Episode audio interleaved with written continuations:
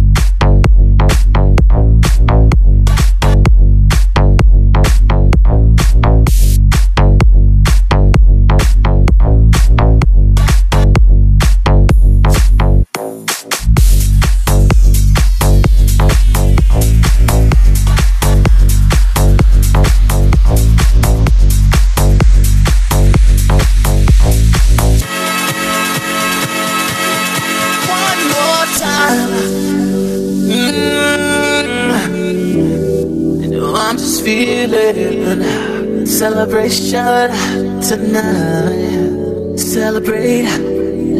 Don't wait too late. Mm, no, we don't stop. You can't stop. We're gonna celebrate one more time. One more time. One more